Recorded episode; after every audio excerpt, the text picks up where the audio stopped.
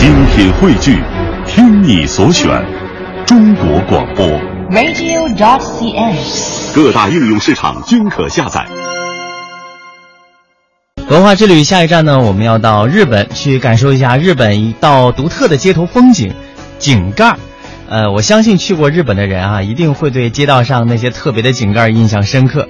只要细心的人就会发现啊，日本的下水道井盖呢，非常的有文化，甚至有的可以堪称艺术品。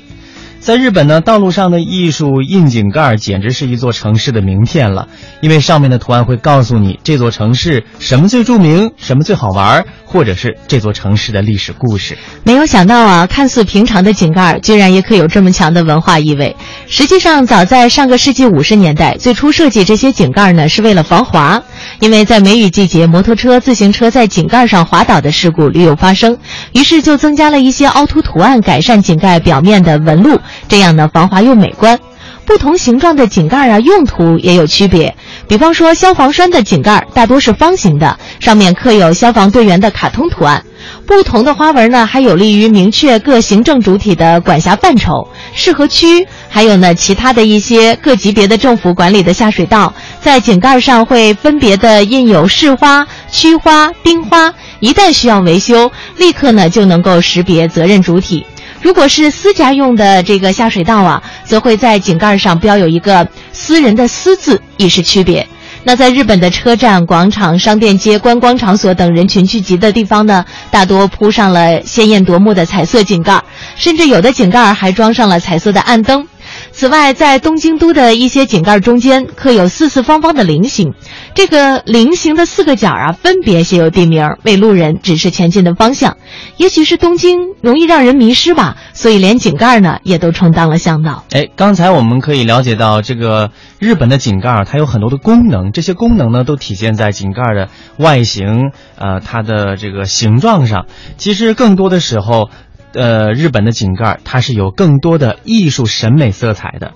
据说在日本一千七百八十个自治市里啊，就有百分之九十五的城市采用了设计独特的井盖，其中约一半以上是采用植物、树木、官方花花卉作为图案的。另外呢，动物、鸟以及名胜美景、历史故事也常常会被作为设计题材。比方说，作为历史名城的大阪是赏樱的热门地。大阪的井盖上描绘的就是樱花怒放的盛况。富士山脚下的静冈县有着数十种以富士山风景为主题的井盖设计，有富士山和樱花的组合，也有富士山和漂亮姑娘的组合。长野县呢有一条富有北国风情的街道，被评为古建筑保护群，它的井盖上就是小桥流水、鼓楼林立。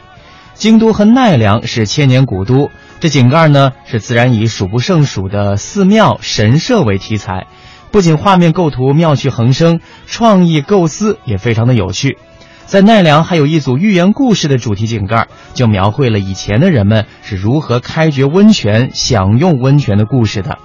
有的地方还将土特产或者是手工艺品作为设计图案，比方说北海道函馆市盛产墨鱼，这井盖上呢就是三只跳舞的墨鱼娃娃。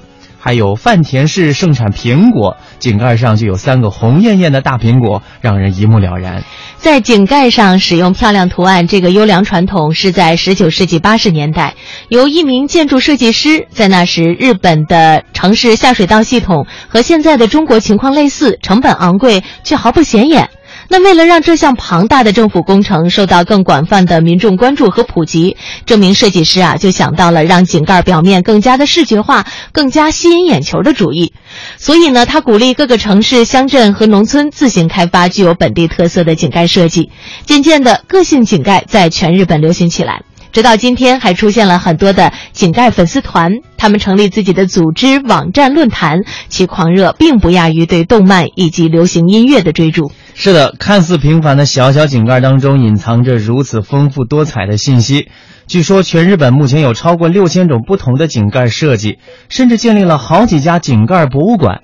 这样的设计啊，不但让路人眼前一亮，也让乏味的路面不再一成不变。